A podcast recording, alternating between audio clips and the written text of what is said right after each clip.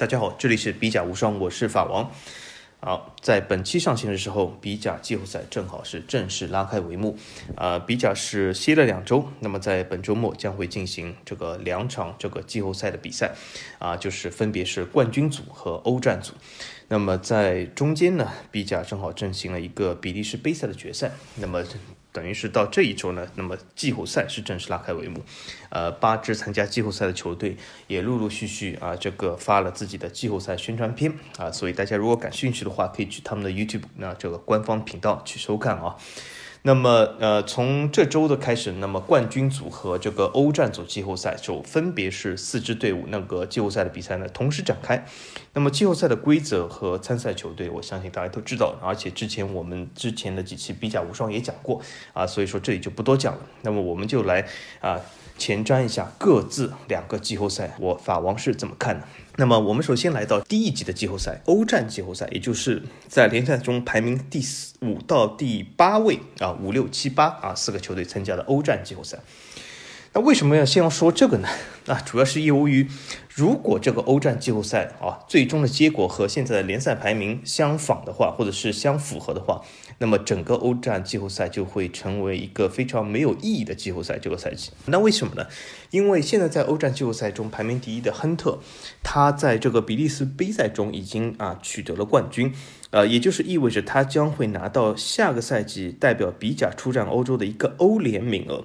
那么，就算是欧战季后赛啊冠军的成员，他将会和冠军季后赛第四名来进行一场角逐，但是这角逐的是一个啊下赛季代表比甲的欧会名额。也就是说，从亨特的角度来说，他无论最终他是和哪一个球队对决，也就是从冠军组下来第四位对决，如果他能够拿到欧战季后赛第一名的话，那么他将会直接进入欧联，而不去。去欧会，那么这也代表着，如果亨特拿到欧战季后赛的第一名，那么无论哪支球队啊是排在冠军季后赛的第四名，那么他也将自动晋级这个欧会啊。也就是说，从冠军季后赛参赛球队角度来说，他们肯定是希望亨特能够拿到欧战季后赛的冠军，因为这样。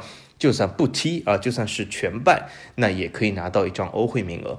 这个唯一的变数在于，如果亨特拿不到啊这个欧战季后赛呃第一位的名额，那么这个最终的季后赛附加赛，那么就会变得有意义啊。所以说这有点绕口，但是大家可以看一下这个积分榜啊，就是一目了然。那我们来说一下亨特有没有可能啊，或者有多大可能能够拿到这个欧战季后赛的榜首这个位置呢？嗯，如果从这个积分榜的态势来看啊，我觉得可能性还是不小。为什么？他现在就是呃，由于季后赛积分除以呃除以二嘛，那就是他现在领先这个排名第二位的沙尔鲁瓦四分。呃，四分从一个六轮的比赛来说，应该说是一个挺不错的优势啊啊！但是说四分是就是最终啊决定了是他最终可以拿到呃欧战季后赛冠军吗？那我觉得也未必。那为什么呢？我们可以看一下，亨特其实最近几场比赛状态并不好。那为什么？呃，我我们可以看到，呃，亨特在联赛中其实他本来啊是想挑战安德莱赫特这个呃冠军季后赛的位置的，可是他没有成功啊。最后虽然他在比利时杯赛中赢了这个安德莱赫特，但是大家看过那场比赛就会发现，那场比赛其实是乏善可陈的啊。两个球队其实踢的都不好，踢的都很拘谨。真正的进攻机会或者真正的进球机会，其实是真的是寥寥无几。那么最终也是这个零比零比分，也是证明这一切啊。那么从亨特角度来说呢，我个人认为他的其实状态并不怎么好，而排在第二位的沙尔鲁尔反而来说状态是不错的，因为最近啊有几场大胜，但有几场大败，这我也注意到。但是这是呃斯蒂尔其实在沙尔鲁瓦一贯的风格，所以我觉得倒不必为这些大败哦，好像是担心过多。所以我觉得沙尔鲁瓦其实机会是不错的，而且呢后面还。还有一个亨克在紧接着后面，为什么亨克？其实我们大家都注意到，他其实上半赛季非常糟糕，他根本连季后赛的名额都没有。但是下半赛季以来，其实亨克的复苏还是呃肉眼可见的，所以我觉得亨克应该也也可以携这个呃复苏之势，在这个欧战季后赛中啊搅起一些风浪来。那么。最后一个梅赫伦呢，那么我觉得梅赫伦总体来说呢，他主要是一个陪跑的角色。本来来说，如果从比甲的传统来说，这是比甲八强的季后赛，对吗？那么这个八强位置应该是由标准烈日来的。但是大家都知道，就是这个赛季标准烈日啊，这状态非常糟糕。那么梅赫伦，那么就是成为了呃代替了烈日，成为了这个比甲八强中唯一一个啊没有啊占到季后赛名额的这个烈日的位置。那么从这个呃比赛的角度来说呢，我觉得沙尔鲁瓦呢，他的大开大合的呃这种打法，或许在季后赛之中呢啊并不会很占优，但是我觉得恰恰是这样，因为他现在啊不是处于榜首位置，也就是说他其实说句实话不成功变成人，因为为什么？他其实没有什么可输的，因为欧战季后赛只决出一个名额，也也就是说你必须要成为那个冠军啊，如果你不是这个第一名，其实你得到第二、第三、第四名都是没有意义的。这有点像什么？就像有些比赛，你已经进行到了这个啊第九十分钟，你已经零比一落后了。那这个时候你再看防守已经没有意义了。所以我觉得在冠军季后赛中，沙卢瓦这样的防守不行，但是进攻很犀利的球队，反而是一个追比分的机会。因为为什么？他已经没有什么可输了，对吧？他就算是每一场都输了零比十，他最终也是没有这个啊冠军的名额。但是他如果一旦进攻打出来，那么他就一定会有机会啊进入这个冠军，然后去和冠。冠军季后赛的第四名争夺这个欧会的名额，所以我觉得这这种季后赛如如今的态势下，在欧战季后赛中，其实还是比较有利于啊进攻不错，但是防守不行的球队去挣分。那么亨特来说呢，啊亨特的防守其实还是可以的，那么就看他能不能守住这个四分的优势啊。也就是说，从这个嗯季后赛的角度来说呢，如果你要守住四分的优势，也就是代表你要比别人少输两场左右。那么，呃，从这个角度来说，能够击败亨特的，也就是我觉得沙尔鲁瓦和亨克在主场来说有这个机会，但是梅赫伦应该机会不大。呃，换句话来说，如果我们看这个季后赛态势啊，如果沙尔鲁瓦和呃亨克在主场没有能够把握住这个机会的话，那么很明显，亨特会拿到这个季后赛欧战季后赛冠军的席位，也就是说。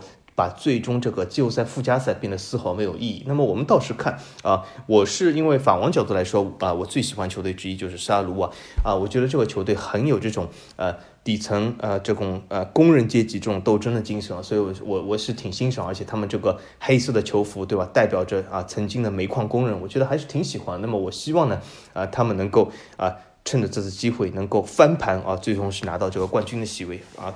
去争夺一下这个代表比甲下赛季的一个欧会名额。那么说完了这个欧战季后赛，我们再来看一下这个冠军季后赛啊。那么冠军季后赛呢，应该说分差是挺小的啊。那么也就是说啊，最后那场 USG 呢，就是对比尔肖特这场的判决终于下来，那么就是判决是 USG 五比零获胜啊。这是对一个比尔肖特这样的球队、这样的足球流氓行为、这样的挑战这个。啊，整个联赛纪律性的行为，一个非常好的惩罚，也是我觉得这个判罚的结果还是挺不错的。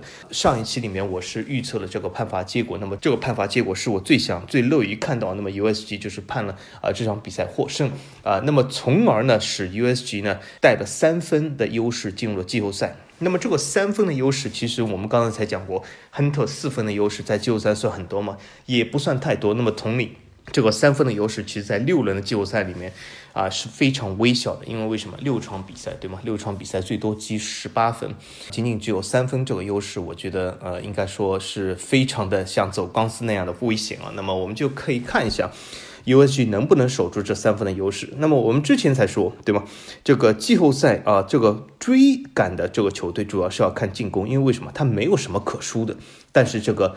保住积分优势的这个领跑球队，其实关键是要看防守啊。那么很明显一点就是，我们可以看一下 USG 到底能不能挡住啊另外三个球队的冲击啊。那么从防守角度来说呢，USG 这个球队总体来说，它的防守还是可以的。它在常规赛中可以看出，它的防守总体来说是可以，而且只是它的防守被它这个进攻的这个才华或者进攻的这个呃亮眼的数据所掩盖了。其实总体来说，USG 我觉得还是可以。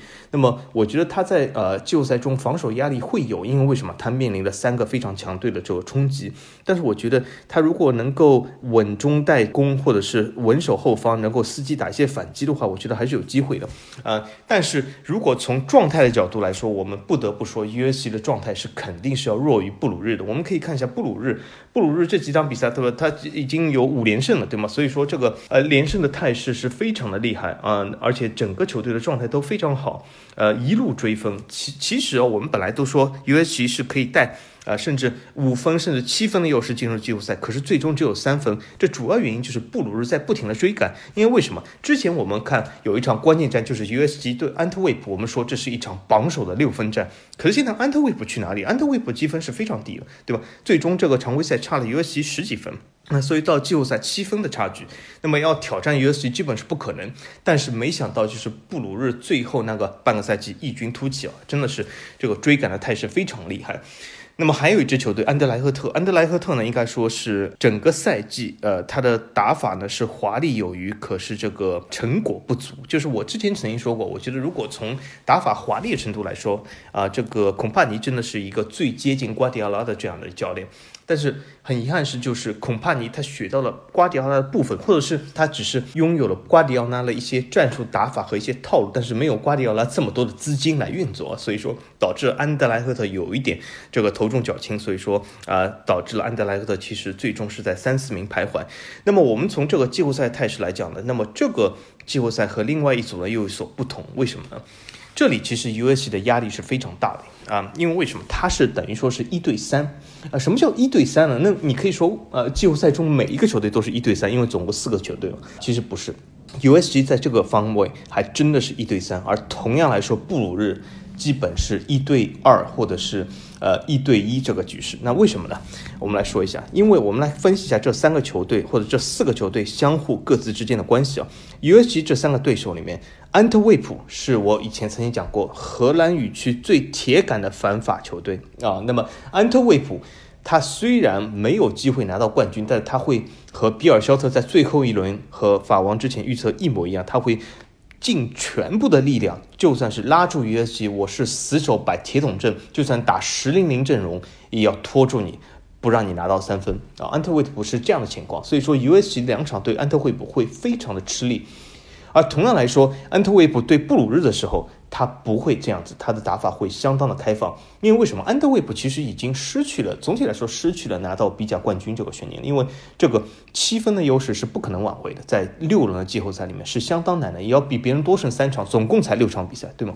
所以说，安特卫普其实他这次很有可能这个球队的格局就是要拖住 USG，然后在打法开放的情况下，其实两场如果都败给布鲁日也不是什么问题啊，这反而会得到他更多球迷的支持。那么还有一个球队，那么不，那别人讲这个，那么布鲁日的角度来说怎么样？那么布鲁日作为 USG 的争冠对手，而且双方只差三分，那么对 USG 来说肯定是压力巨大，对吧？丝毫不会有任何的懈怠，这是。自不必可谈，对吧？那么最后那个球队就是安德莱赫特。安德莱赫特我以前曾经说过，对吗？呃，从法语区的角度来说，这是一个背叛者，对吗？那么，呃，有的时候我们看过一些这个抗日神剧啊，我们就会发现，这个背叛者其实有的时候叛徒其实比这个所谓的这个太君更坏啊。那么，那么从这个角度来说，那个安德莱赫特，我觉得对这个呃 USG 的压力其实是呃会挺大的。而且我觉得他有一种这种要证明自己，或者是恐怕你也好，安德莱赫特也好，有一种证明自己的这种欲望。为什么？因为安德莱赫特已经很久很久。没有拿过比甲冠军的，他甚至他自己是呃比甲历史上冠军最多的球队，而且是遥遥领先，在比甲三强中是最强的。可是他在近期已经很久没有拿过冠军了。那么从安德莱克特球迷或者他是比利时最大球队的这个角度来说，他的压力自然是有。也就是说，他如果能够争到亚军，也是一个不错的位置。虽然他的积分还是比较低的，对吗？所以说，安德莱克特会尽全力对抗其他所有球队。所以啊，从这句话来说，我们我就可以得出一个结论，就是 USG。基本是一对三，然后布鲁日是处于有一对二或者一对一这个程度。从这个角度来说呢，那么我个人预测啊，从冠军季后赛现在的积分和各队的状态来看，我觉得 USG 能够稳住这个冠军有一点悬。呃，我觉得有可能我们等六轮以后，我们拭目以待啊。从现在这个四月底的看法来看，我觉得有可能布鲁日最后会反超夺冠，就是我们呃很遗憾的不能看到啊一个比翼身上的球队能够就是逆袭就拿到比甲的冠军，很有可能是这样。呃，就是其实我以前也讲过这个比甲季后赛这个制度，对吗？就是把常规赛积分除以二带入季后赛。其实这种制度我以前就讲过。它有利有弊，也不能说有利有弊。它的一个特色就是会减少黑马的产生，因为为什么？如果有的时候像 U.S.G 这样的黑马一骑绝尘，在啊这个常规赛里面表现相当的好啊，可是最终你还是得进入季后赛，你的所有优势还是要除以二，也就是减半。那么这就给一些传统强队或者是表现相对来说比较稳定的球队。再次有六轮的机会来翻盘，那么这个时候，我觉得布鲁日啊只差三分有六轮的机会，我觉得翻盘的可能性是相当的大，而且它的阵容厚度也比 USG 厚啊，所以说从这个角度来说。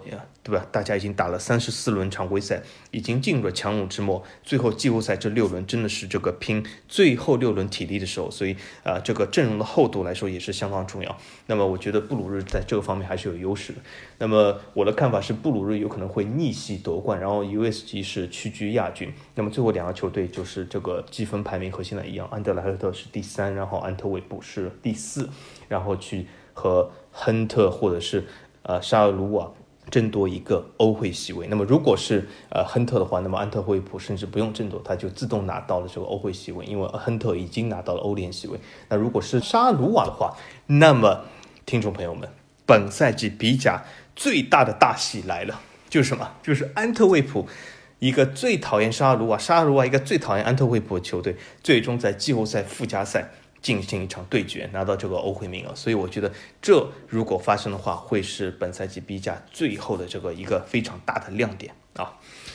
那么好，那么这里就是这个呃，本轮我对这个。季后赛开展之前的一个中数啊，那么嗯，我们到时候就是啊，在接下来几周之内啊，拭目以待，比甲季后赛会非常好看啊，也是记得大家在订之前啊，把这个频道订阅好，然后就是说每周我们来一起观赏一下像接下来的六轮比甲季后赛啊。那么讲完这个季后赛中数，我们进入下一个板块，就是我们讲一下本期的比甲小妖。本期的比较小样呢，这个我们应一个我们这个呃荷兰球迷的要求啊，我们来讲一下这个比较小的一个荷兰球员啊，他的名字叫诺阿朗，呃朗，呃这个朗这位球员呢，我有的时候想称他为朗球王，为什么呢？因为在比甲里面啊，他至少在上赛季打出了球王的这个地位，所以我一直喜欢叫他叫朗球王。那么这赛季的这个表现呢有所退坡，但是我们等一下可以着重分析一下为何会有这样的现象。那么朗呢，我们首先介绍一下朗这个球员，大家可以看到他这个样子黑黑的，对吗？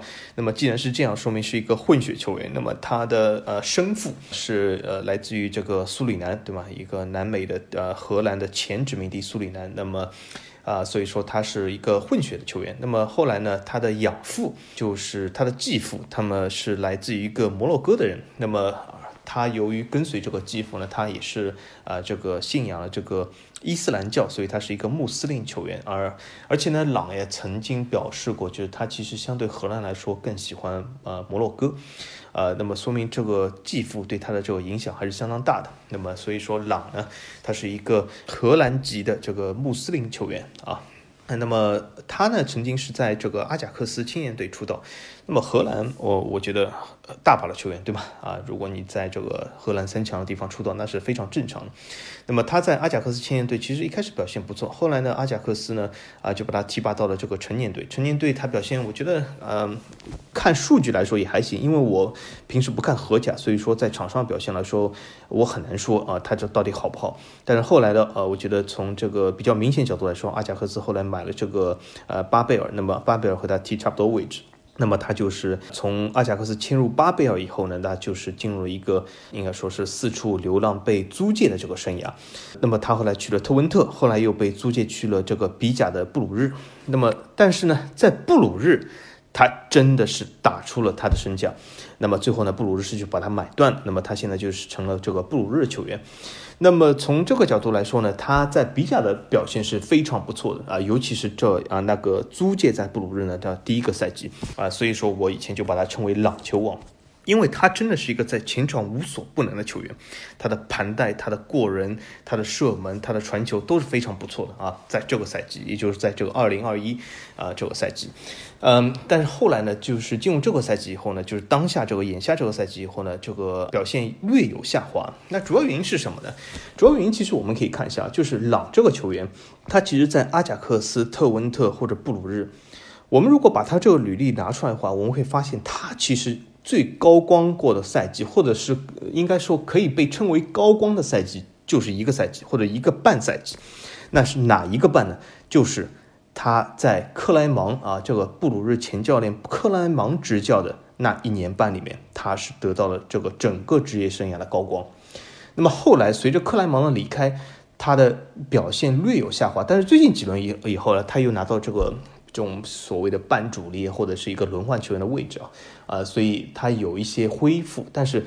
呃，从克莱蒙离开那一段时间呢，他由于种种原因呢，就是呃，在场上表现或者是上场的次数没有那么多。那或许有一个战术打法原因，就比如说现在这个布鲁日许教练他非常喜欢这种三五二的跑轰，对吗？那么对边翼位的要求很高。那么你作为前场来说，你和边翼位的配合非常重要。那么你也就是说，如果你在三五二这种跑轰的打法下，你要为边翼位承担呃相当大的防守任务，但是朗。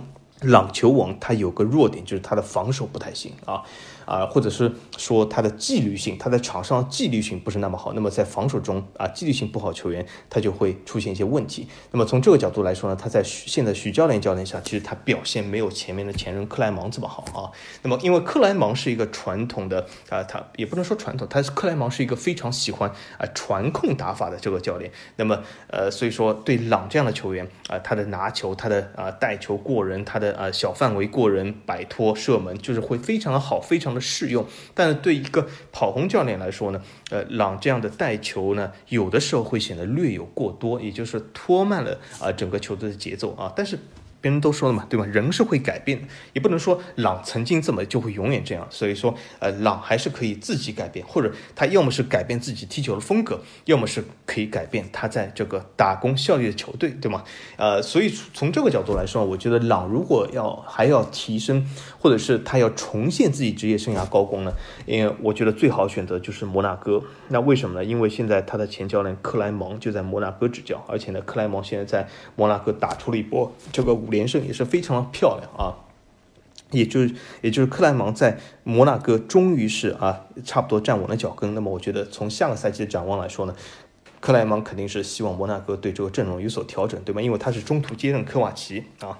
大部分的整套班子啊，除了后来买的万德松以外，其实都是科瓦奇的班子。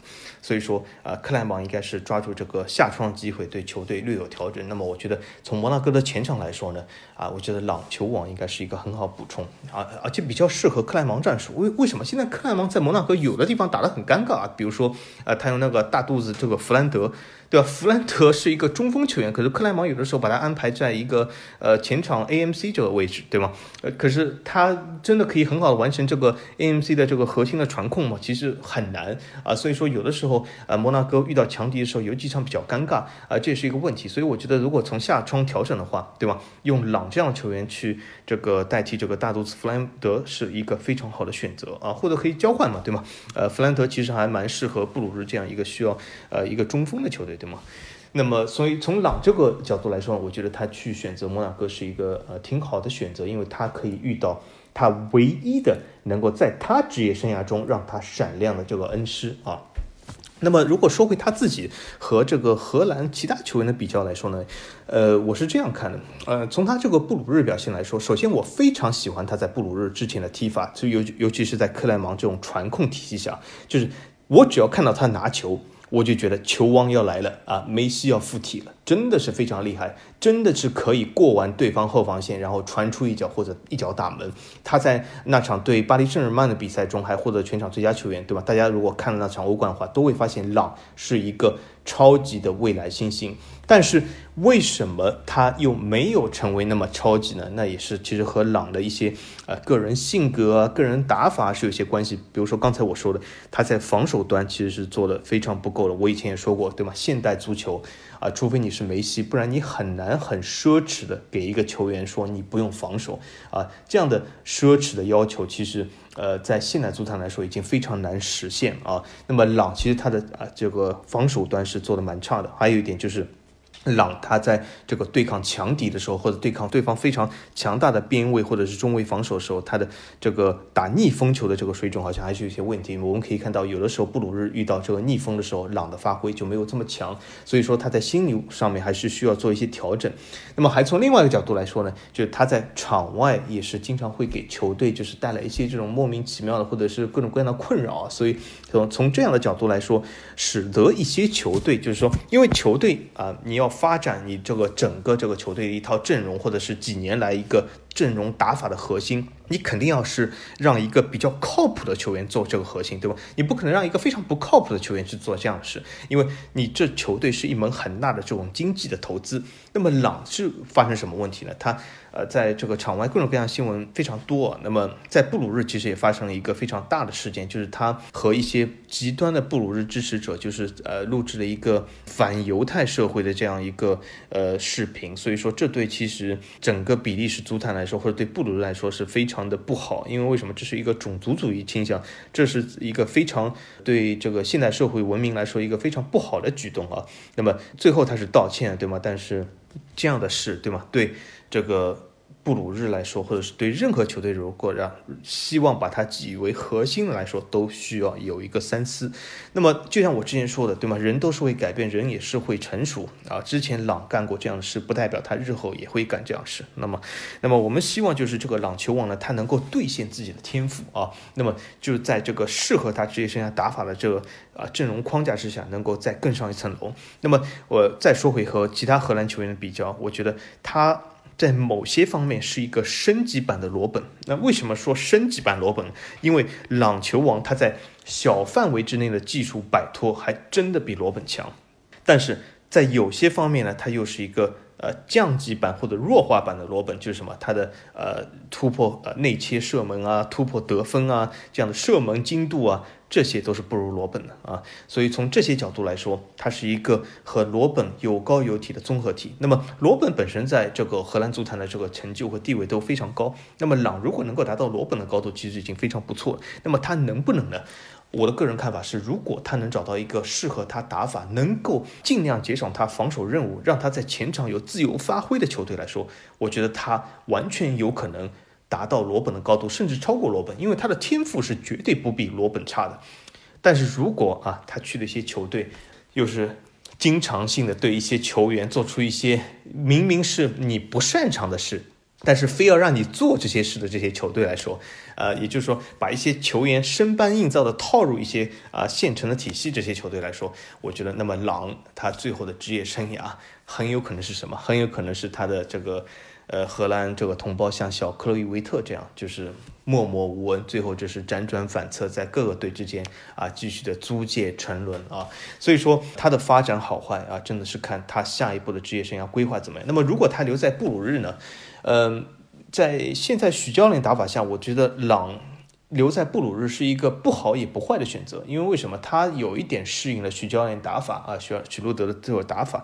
但是，呃，从另外一个角度来说，我仍然不觉得朗是非常匹配啊徐路德这套非常跑轰的三五二体系啊，这是我的个人看法。好，那么我们讲完了这个呃本轮比甲小妖，我们进入下一个板块啊。本期有两个非常好的问题，而且第一个问题还和朗有点关系啊。呃，那么我们就讲一下这个第一个问题。第一个问题来自于呃一个平台叫小宇宙，呃，这个听众他的名字叫 HD 四八七三五零 W 啊，他的问题是说，嗯，求点评一下这个布鲁日新加盟的加拿大球员泰江布凯南。呃，我觉得你把这个他的名字翻译的挺这个文艺气息啊，泰江啊，挺有意思的啊。他说就是泰江布凯南，他自从冬季转会到比甲以后。表现机会比原来在新英格兰革命的时候少一些，因为平台更大，竞争更激烈。他能像阿方一样在欧洲站稳脚跟，去往更有名的俱乐部吗？啊，首先我想说一下，呃，泰江不可能。他之前在新英格兰革命的表现如何，我完全不知道，因为我不看这个美职联啊，所以他究竟表现。如何和原来相比，是不是更好或者是更差，我不太清楚。那所以这个呃比较的平台很遗憾的它不存在。那么从他转会比甲以后呢，呃，应该是这样。他其实，在二零二一年的时候就和这个布鲁日签约了，还签了一个挺长的合约。呃，但是他之后呢，签约以后以后呢，是被反租到这个新英格兰革命，就是完成这个二零二一年的呃这个美职联的赛季。那么也就是说，他加盟布鲁日已经到了这个今年的一月。那么从一月到现在呢，呃，我觉得他参加了布鲁日大概是十来场比赛吧，对吧？在我印象中，他大部分比赛都参加，并是拿到了首发的位置。从翼位的角度来说呢，我觉得，呃，作为一个边翼位来说，他还是踢得不错的。呃，那么如果你说，嗯，是不是能像阿方一样？我觉得他应该说是一个挺像阿方的球员啊，因为他的身体、他的冲击力啊都挺像阿方。但是和阿方这样球员往往会有一个什么问题，就是他呃遇到的伤病情况会比较多，因为你是比较的运用了自己的身体，或者是过度的运用了自己的身体，这样的情况下呢啊，往往会有一些伤病啊。如果他身体本身的先天条件没有那么好的情况下啊。那么从泰江布鲁呃布坎南这个角度来说呢，我觉得呃在布鲁日，我觉得他的表现是不错的，嗯，至少在边路啊，应该说是防守进攻都是一条龙，可以做到。呃，但是呃，你说他是表现机会比原来在新英格兰革命少一些，那或许是因为我不知道他在新英格兰革命有多少机会。但在布鲁日，我觉得半赛季参加十来场比赛，总体来说还是可以的。因为为什么布鲁日在边翼的竞争还是蛮激烈，那么我觉得他能够拿到啊十来场比赛的这个先发位置还是不错。我看了他一些比赛，我觉得他的问题在哪里？就是他是那种直上直下的球员啊。其实非常适合现在这个许教练嘛，对吗？因为他本身就是这种三五二跑轰打法，所以说他在布鲁日，我觉得能够这个半赛季以来踢得不错，有个主要原因就是他对这个教练的这套阵容或者这个体系还是蛮适配的啊。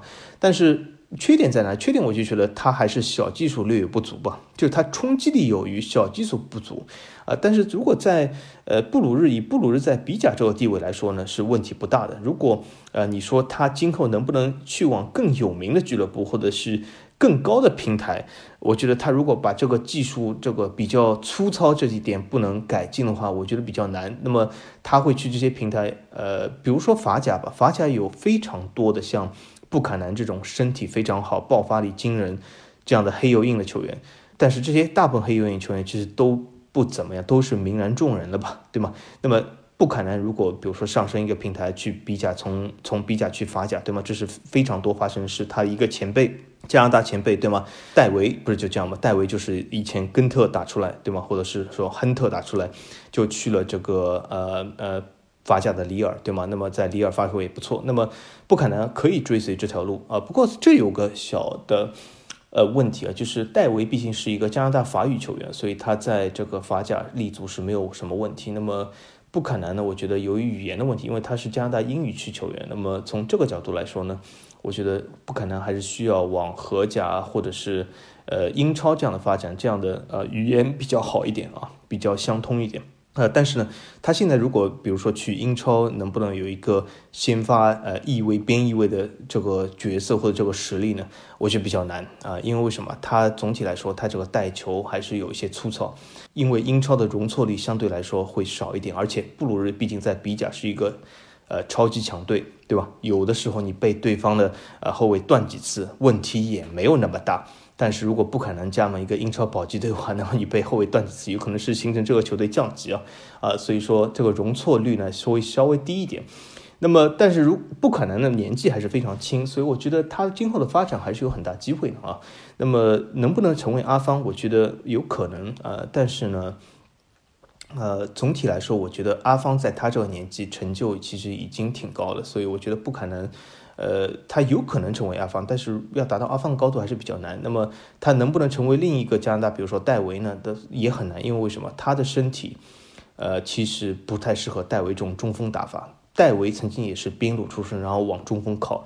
呃，但是戴维虽然你别看他这个身高不高，但他身体非常壮实啊。不可能没有这么壮实的身体，所以我觉得他去法甲这种非常身体对抗激烈的联赛打中锋的位置也非常难啊。那么我我希望布鲁坎南能够成功嘛，但是我觉得，呃，为什么有的时候非要去这种更高的平台呢？对吗？如果他在比甲觉得很适合自己，或者在布鲁日，呃，非常的好，那么为什么要离开布鲁日？我觉得完全可以踢下去嘛，对吧？比甲这个平台也很好，我至少觉得比甲非常好看，对吧？所谓的更高，其其实都是，呃，很多人心里中的一种莫名其妙的魔障而已，对吗？没有必要。所以我觉得，呃，他整个职业生涯如果能够待在比甲的话，也是一个很好选择啊。好，我们第二个问题来到了我们另一位这个热心的听众啊啊，他的是这样问的，呃，他说，呃，这个比利时人会不会很容易拿到荷兰或者法国的护照啊？如果是的话，他会不会有球员在年轻的时候呃为比利时青年队踢球，成年后会被这两个国家挖走？呃，我先回答前半个问题啊。就是说，比利时人会不会很容易拿到荷兰或者法国的护照？是的，呃，这个问题的确是，呃，这个答案是的。但这个是的这个前提条件是。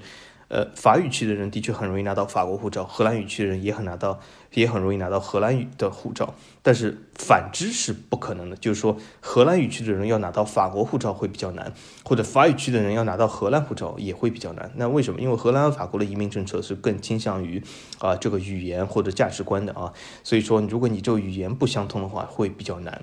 呃，但是如果你是法语区去法国或者荷兰语区去荷兰，那是非常。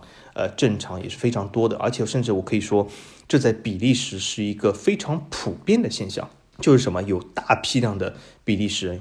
啊，拥有法国护照，有大批量的比利时人拥有荷兰护照。呃，我我举个很明显的这个例子，呃，大家如果看 F 一的人肯定知道，对吧？维斯塔潘，维斯塔潘就是个比利时人嘛，对吧？他出生在比利时，他就是比利时护照，然后他有了荷兰护照，然后去荷兰发展，现在变得甚至大家都不知道他是比利时人，对吧？所以说这样的情况是非常多啊。所以像比利时人有法国护照，同样来说也是非常多啊。而且呢，就是说，呃，比利时用法国护照还还有一个什么原因呢？就是说，呃，很多比利时人，比如说你住在比利时法语区或者布鲁塞尔，对吗？他们很多人其实都不在比利时当地工作，因为为什么？法国的经济体稍微大一点，那么同样来说工作机会多一点。他们就是很多人就早晨就是坐高铁就去巴黎工作。那为什么呢？因为呃，举个例子来说，布鲁塞尔如果坐高铁到巴黎就一个小时二十分钟啊，是非常近的。呃，很多人早上就是，其实你会发现在一些大城市内部来说，你通勤来说一小时二十分钟，或是都是正常的。所以很多布鲁塞尔人或者是比利时法语区人早晨都是坐高铁去巴黎工作啊，这是很多的很普遍的现象。那么，呃，从这个角度来说，你第二个问题就是，会不会有球员在年轻时候为比利时青年队踢球，成年队被另外这两个国家挖走？呃，我觉得理论上是存在这个可能的，呃，但是呃，实际上来来说呢，也并不是那么普遍。那为什么呢？因为总体来说，另外两个国家它本身的这个青训啊，尤其是法国，它本身的这个青训苗子就很多。因为法国的殖民地或者是殖民地球员的总体的市场来源比比利时要大几十倍，对吗？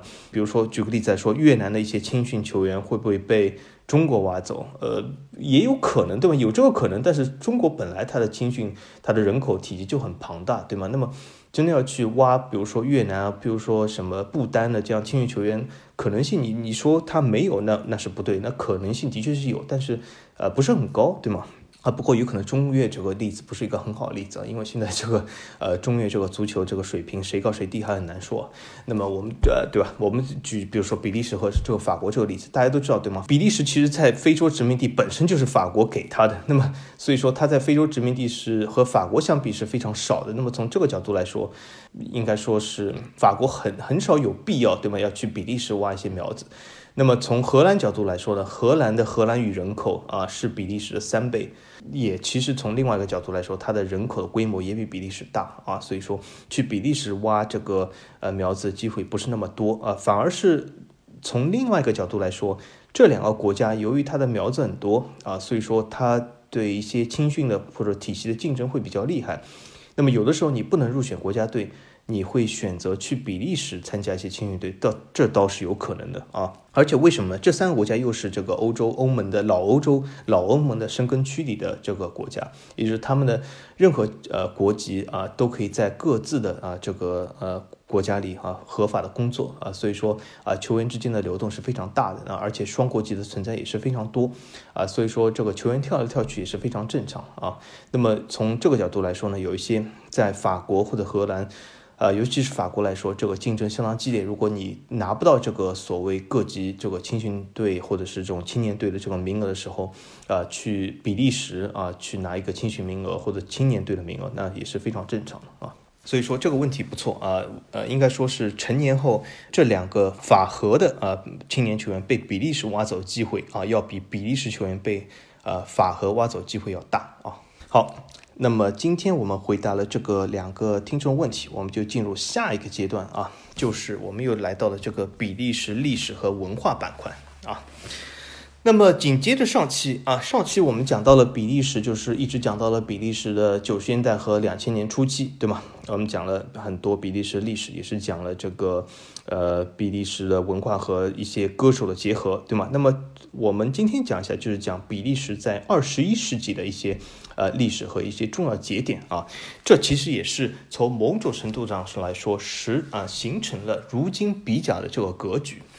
那为什么呢？就是在二十一世纪来说，比利时最两个两个最大的政治性事件，就是二零零七年和二零一零年的这个所谓的这个竞选的危机啊，也不能说危机，就是这个竞选的这个困局啊。为什么呢？大家都知道，就是比利时在二零零七年的时候呢，就是啊有一个长达呃将近两百天的这个没有中央政府的这个状态。那我这里说一下，就是说什么叫？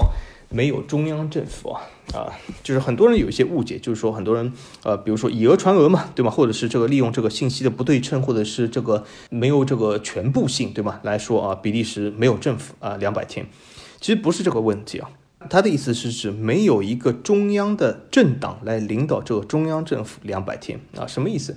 就是。这对比利时民众的民生来说是完全没有关系的。那为什么呢？因为比利时是一个联邦制国家，它平时的民生，也就是说，它平时所谓，比如说你的纳税啊、你的教育啊、你的工作啊、你的各种公共服务啊，都是通过地方联邦政府来提供的。也就是说，荷兰语区是通过啊弗兰德斯政府，法语区是通过瓦隆布鲁塞尔政府来提供的啊，和中央政府是没有关系。那么中央政府它往往提供什么呢？比如说这个国家啊，今后啊几十年这种发展啊，中央税啊，或者是这个军事啊、外交啊这种领域啊，是由中央政府提供的。呃，换句话来说，在二零零七年有那么两百天时间里面，如果比利时要去参加一场战争的话，那会有点困难，因为中央政府不在啊，谁也不能做出这个决定，比利时到底是参战还是不参战。但是对比利时这样的国家来说，这样的这个问题应该说是根本是可以忽略不计的啊，啊，那么从比利时民众角度来说呢，所以说他们并没有一种迫切的欲望啊，就是一定要选择一个中央政府啊，而且由于比利时这个我以前说过法语区和荷语区这个人口规模相当，这导致了。产生一个中央政府，在近年来说越来越困难。那为什么呢？我们可以看到，比利时的选举从十九世纪末到一直到二十一世纪初，对吗？都没有很大的问题。那么为什么？因为呃，曾经啊，一直是由法语区作为一个绝对的核心或者是绝对的力量来导致。那么所以说，它拥有了这个整个政治语言。那么从这个政治的优势上还是非常大的。但是我们可以看到，近二十年或者是近三十年来说。啊，这种政治力量优势啊，正在逐渐减小，或者是完全持平。那么你会发现，如果有的时候啊，我们在三个人做出一个决定啊，你总是很容易答出一个呃绝对多数，因为为什么？两个人决定一样，另外一个人就形成了二比一，对吗？那么就是绝对多数。但是你会发现在任何的情况下，如果是两个人要做出决定的话，那么你之间的这个争议就会非常多啊，甚至你可以争议小到就是今天晚上去哪里吃饭。对吗？这两个人如果做出决定的话，就一个人说我要吃肯德基，另外一个说我要吃麦当劳，对吗？这就很难产生一个妥协的东西。那么从这个比利时中央政府的这个政治形态来说呢，那也是一样，对吗？那就是法语区的政党和荷语区政党，你很难达到压倒对方的这个票数啊，能够能够形成一个就是呃一个绝对的优势，那么形成一个中央政府，这就是非常困难。所以说，有的时候别人就是形容如今的比利时就有点像什么，就是一对男女。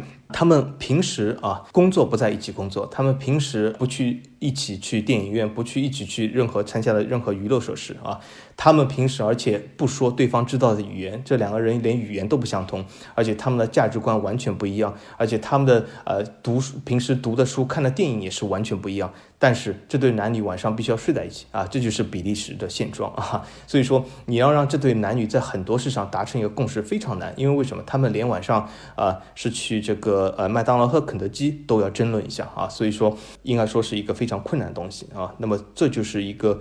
比利时现在面对的现状，所以是自从二零零七年这个中央呃政府两百天没有中央政府以后，在二零一零年又碰到了类似的危机，呃，也也就是说从这个角度来说，它由于双方的这个体量实力都相当的接近，啊，导致了其实日后达成了共识的机会会越来越少。那么我相信啊，随着这个时间推移，下一次这种所谓的中央政府危机还会到来啊。那么这就是其实呢，就是啊引出了下一个话题，就是。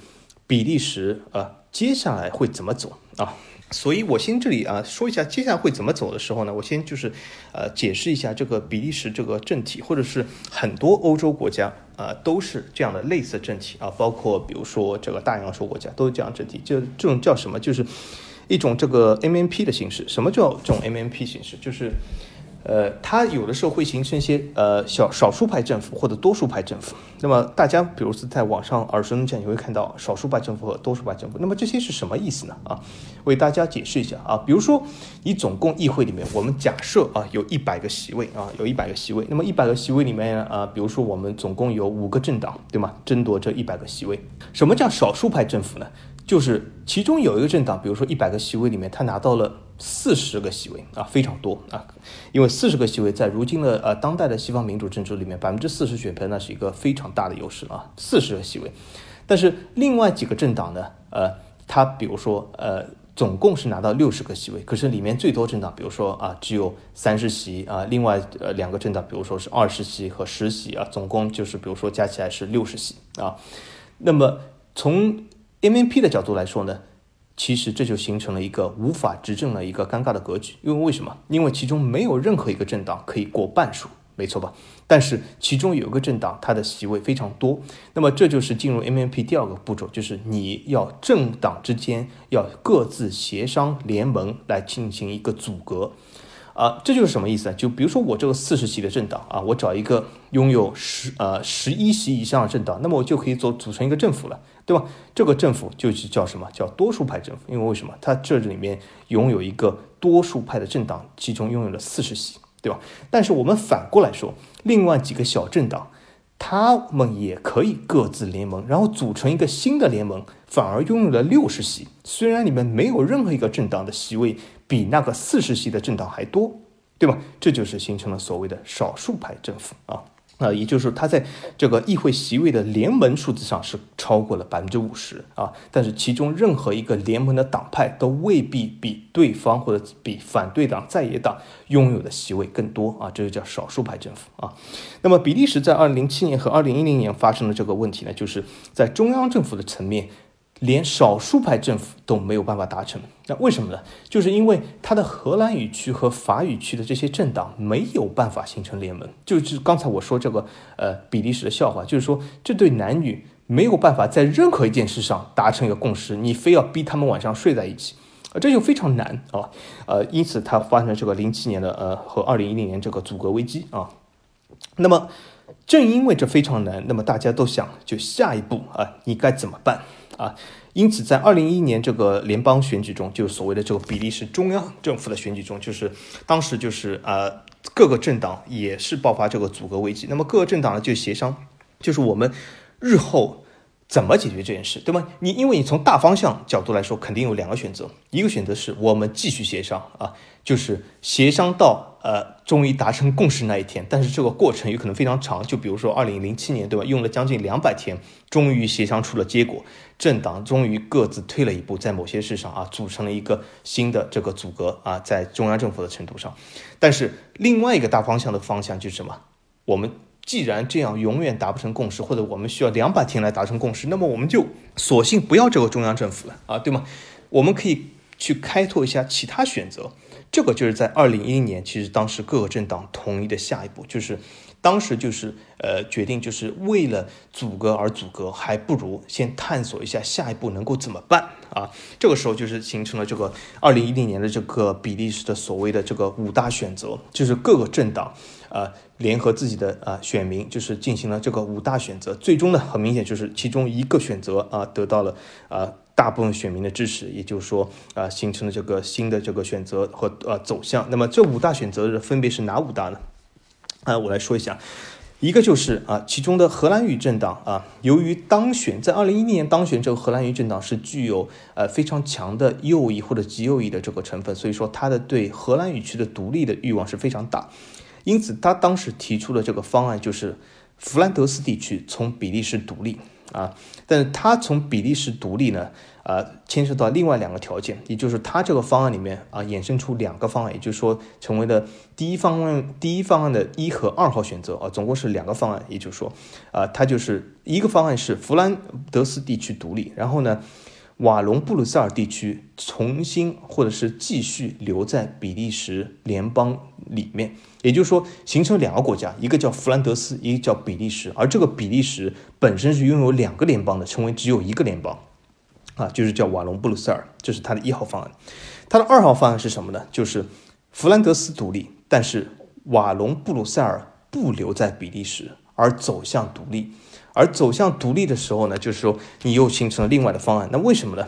因为瓦隆布鲁塞尔你可以选择独立，也可以选择其他方案，对吗？他不在乎，他只是要求这个弗兰德斯独立啊。那么另外瓦隆和布鲁塞尔的选择呢，其实只是这个方案的这个下属的一个子方案，对吗？那么这两个方案呢，其实后来都没有通过啊。那为什么呢？首先就是瓦隆布鲁塞尔如果在弗兰德斯独立的情况下，瓦隆布鲁塞尔也不想要留在比利时联邦境内，因为为什么？这个比利时就是一个空壳的东西，就比如说是一个曾经有两个联邦的联邦制国家，你其中有一个联邦走了，你为什么还要叫这个联邦制国家？那也就是比利时它本身的存在性就是没有必要。啊，所以瓦隆布鲁塞尔其实是啊不想拥有这个方案，所以这个方案一下子就被呃对方的这个政党和法语区选区否掉了。那么第二个方案呢，就是说呃他说是瓦隆布鲁塞尔独立，也被否掉了。那为什么呢？因为啊瓦隆布鲁塞尔它的呃总体的债务水平是比较高的。它在二零一零年的时候，总体的债务是它的总债务是 GDP 的百分之一百十啊，所以说，呃，这个时候如果这两个地方形成自己独立的话，它在独立的初期，也就是说，就所谓的形成了这个欧债危机了，对吧？也就是说，这个方案是不可行的。那么当时呢，瓦隆布鲁塞尔呢，其实想出了一个折中的子方案，就是什么呢？就是瓦隆布鲁塞尔可以加入法国或者卢森堡。这两个子方案呢，呃，加入法国这个子方案是一下就被否决了，因为为什么？法国不太想承担瓦隆地区的这个债务问题，因为为什么？瓦隆地区的债务问题还是比较呃严重的，就是比利时法语区的这个债务问题还是比较严重，所以法国是否否决了这个方案，所以说这个方案一下子就没有了。那么另外一个子方案就是瓦隆布鲁塞尔加入卢森堡，呃，那为什么这个方案其实？一直坚挺到了后面几轮啊，其实一开始这个动向还是很有可能，也就是说，其实，在二零一一年差一点点啊，真的是差一点点，就是形成了这个格局，就是呃，弗兰德斯独立成为一个新的国家，然后瓦隆布鲁塞尔区它和卢森堡合并啊，形成一个新的国家，就叫卢森堡。那为什么呢？呃，因为这两个地方语言相同。为什么？我们曾经讲过，就是瓦隆啊，布鲁塞尔很明显是比利时法语区，卢森堡是一个百分之九十二民众讲法语的国家，是一个法语国家，所以这三个地方合并啊，是一个非常可行的方案。而且当时卢森堡从低地国家中独立，就是因为卢森堡的法语人口。众多，所以他不想和一个拥有一半人口是荷兰语的国家形成一个新的联盟，所以卢森堡选择了独立。那么从这个角度来说呢，当时卢森堡选择独立的条件其实已经不存在，因为为什么？如果弗兰德斯独立了，那么也就是说新的这个比利时法语区里面将没有荷兰语人口。这其实就是推翻了卢森堡当时独立的这个条件了，因此这两个地方啊最终的合并是可行的啊，所以说这个方案其实还进行到了很后面。那么后来为什么否决？我等一下会说啊，也就是这个瓦隆布鲁塞尔和卢森堡合并，形成一个新的法语国家。那么还有一个方案就是什么？就是弗兰德斯当时提出的，就是说呃我们独立，但是中间的这个布鲁塞尔啊。归弗兰德斯，形成一个新的自由领，能够保持法语在布鲁塞尔地位，但是会在一个荷兰语国家的框架之下。这个其实大家知道，你一经提出 就会被反对啊，很明显就是布鲁塞尔的呃人啊完全反对，因为为什么？他们觉得他们是一个法语区的城市，为什么要在一个荷兰语的国家之内呢？对吗？所以这个是一下就被否决掉。那么瓦隆呢？那么肯定是想和布鲁塞尔呃在一起，成为一个，即即便是就是独立也好，或者是进入卢森堡也好，是连在一起。但这里面有一个呃技术性的问题，那为什么呢？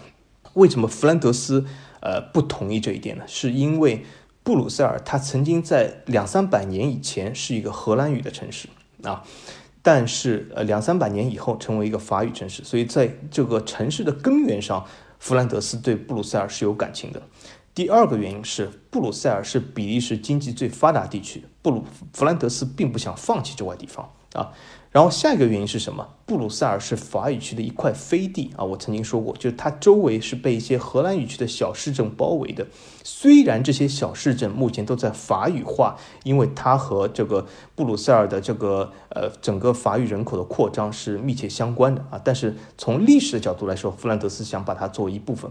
那么从对方的角度来说，瓦隆的角度来说，或者是法语区角度来说，他肯定是不愿意这样，因为为什么？我为什么要割让自己？一个最强大经济的地方呢，对吧？这所以是不可行，所以这个方案是立即就被否决了。后来弗兰德斯提出一个折中方案，就是什么？形成三个国家，就是弗兰德斯一个新独立国家，瓦隆一个新独立国家，布鲁塞尔作为在荷兰语区飞地的一块法语城市，形成一个新的城市联邦国，啊，也就是类似于卢森堡、摩纳哥这样的国家。但是这个被布鲁塞尔的当地民众也否决了，因为为什么？他们本身也是有自己的这个经济格局或者经济架构上的问题。虽然布鲁塞尔的 GDP 非常高，但是布鲁塞尔的整个这个工作或者是整个经济的结构，导致它的青年失业率是蛮高的，有百分之十七啊。所以说这种情况下，布鲁塞尔如果作为一个独立的城市联邦其实是不适合的啊，它可以作为一个大的联邦下的一个经济核心城市，让这个大的联邦来消化它一些，比如说青年失业率，这是可以的。但是如果让它独自承担这一个比较大的失业率，这对它的财政是有危是有这个问题的，对吗？好，那么这几个方案其实都没有可行，最终就是啊，这个弗兰德斯独立和。瓦隆、布鲁塞尔和卢森堡形成一个新法语国家，这个方案到最后和另外一个方案比拼，就是什么？就是仍然保留比利时，但是让各自的啊地区政府拥有更大的权利，削弱中央政府这个权利啊。大家可以看出，这个方案其实是最保守的，对比利时的改变也是最少的，也就是说最不伤筋动骨的。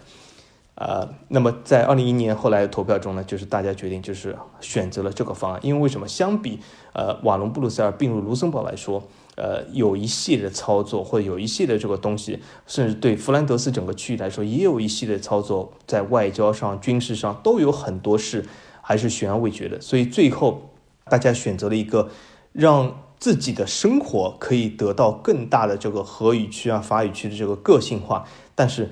避免这种非常复杂操作，因为为什么？比如说你如果各自独立，对吧？你的驻外啊使馆、你的驻外使节、你的军事这些都要完全的划分，是非常困难的。对吧？比如说，呃，从经济的格局来说，虽然比如说弗兰德斯啊，说我们这个经济相对发育区来说会比较好一点，对吧？我们有欧洲第一大港安特卫普，但是欧洲第一大货运集散地烈日是在发育区啊，对吧？如果你失去了烈日，你今后这些所谓的第一大港，你的货物来源是哪里呢？对吗？所以说有很多这个现实性的问题也摆在面前，最后大家就选择了啊第五个方案，就是。保留比利时，但是各自啊增加地区政府的这个权利，所以说这是二零一零年后来啊中央政府阻隔双方政党啊达成了一个妥协或者一个协议。那么自从二零一零年以后呢，比利时的荷兰语区和法语区其实呃相对来说的各自的这个独立执政的这个呃呃程度已经是越来越高，因为为什么？他们地方政府基本是呃目前来看获得了。除了军事外交以外，一切的各自运营的权利啊，也就是说，其他事都和中央政府没有关系啊。也就中央政府其实就是一个，呃，摆在台面上管理一下军事外交的这样的一个层面的一个小政府。那么从比利时角度来说，其实军事外交也没有那么重要啊。所以说，比利时中央政府的权限是非常小的。呃，我举个非常简单的例子，这对足球有什么影响呢？就是在二零一零年前，比利时对体育产业的拨款是由地方政府的啊这个税收打入中央政府，然后由中央政府统一安排的啊，也就是对体育的拨款是由中央政府操办的。也就是代表了什么意思？就是如果我的地区政府出的金额不同，但是你不代表你出的金额更多，你会拿到最后的摊派越多。因为为什么？这是中央政府根据这个全国的需要来摊派的。但是在二零一零年以后呢，就是由于这个地方政府的权限会更大，呃，导致了就是比利时现在体育的摊派是由各自地方政府来实行。啊，这就是我以前比较呃无双里面有一期说过的，就是这代表其实未来来说，法语区的足球会落后于荷兰语区啊？为什么？因为荷兰语区的人更喜欢足球，他们对足球体育的这个呃税收的摊派或者是这个注入的资金会更多。那么法语区的这些啊体育部门的税收或者是资金的来源呢，它会更多的去用向一些其他的运动，而不是足球啊。所以说，从日后的足球发展角度来说，比利时荷兰语区的足球会得到更多的这个呃政府资金的呃帮助，而不是法语区啊。所以这就是呃比利时这个二零零七和二零一零，也就是二十一世纪啊比利时政治格局上啊一些最大的改变。呃，当然，当然了，无论怎么样啊，这些改变其实你说对民众有影响吗？其实换句话来说，丝毫没有影响，对吧？你该干嘛干嘛。而且比利时很多人讲这个是不会影响比利时经济？完全没有，比利时经济现在是非常的好。呃，因为为什么？呃，所有的经济本身就是由地方政府各自发展的啊，和这个中央政府也没有关系，没有多大关系。那么从二零一零年以后呢，基本和中央政府没有任何关系了啊。呃，所以说，呃，比利时经济其实是发展态势还是非常好，完全没有任何的影响。那么对各自民众来说呢，应该说他们的生活更开心了，或者是更舒适了。那为什么呢？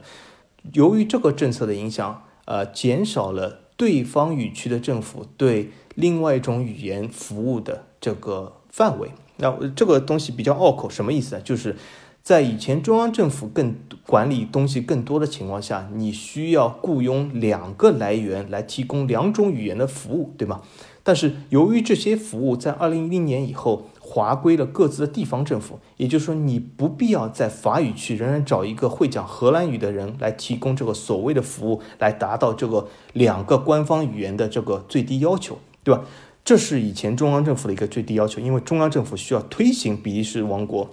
联邦制，所以它必须要通过双语服务，对吧？一些公共服务，但是二零一年以后，这些公共服务不需要在双语的，只需要在各自地区是单语。这其实是减少了比利时的公共开支，所以从从比利时民众的角度来说，对从他的税收角度来说是更有利的。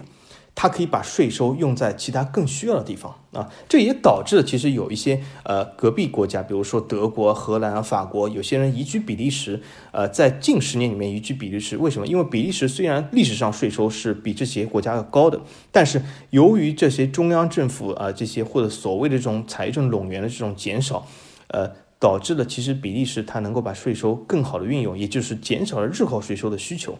啊，比如说对隔壁几个国家来说，比利时在这个财产增值上是没有收税的，对吧？而且这个在这个整个物业的管理上，这个税收也是少的。所以说，从这些地方就是这个所谓的二零一零年中央政府淡化、地区政府强化所带来的好处啊。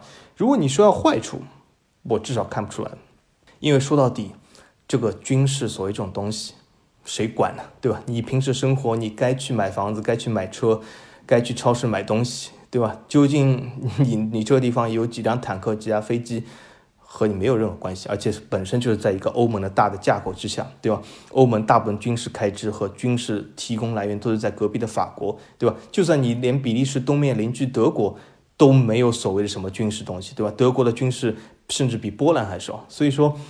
这种东西对比利时的民众来说有影响吗？没有什么影响。只要如你左边的这个老大哥法国还在，应该说是对比利时没有丝毫影响，甚至可以把军事开支减为零啊，对民众的呃这个生活来说会更好啊，对吧？但前提条件是法国还在那里，对吧？如果法国没有了，那么比利时这样是呃比较呃有一些问题的。但是很很明显，对吧？法国作为欧盟境内对吧唯一一个核国家就在那里，所以说问题并不是很大啊。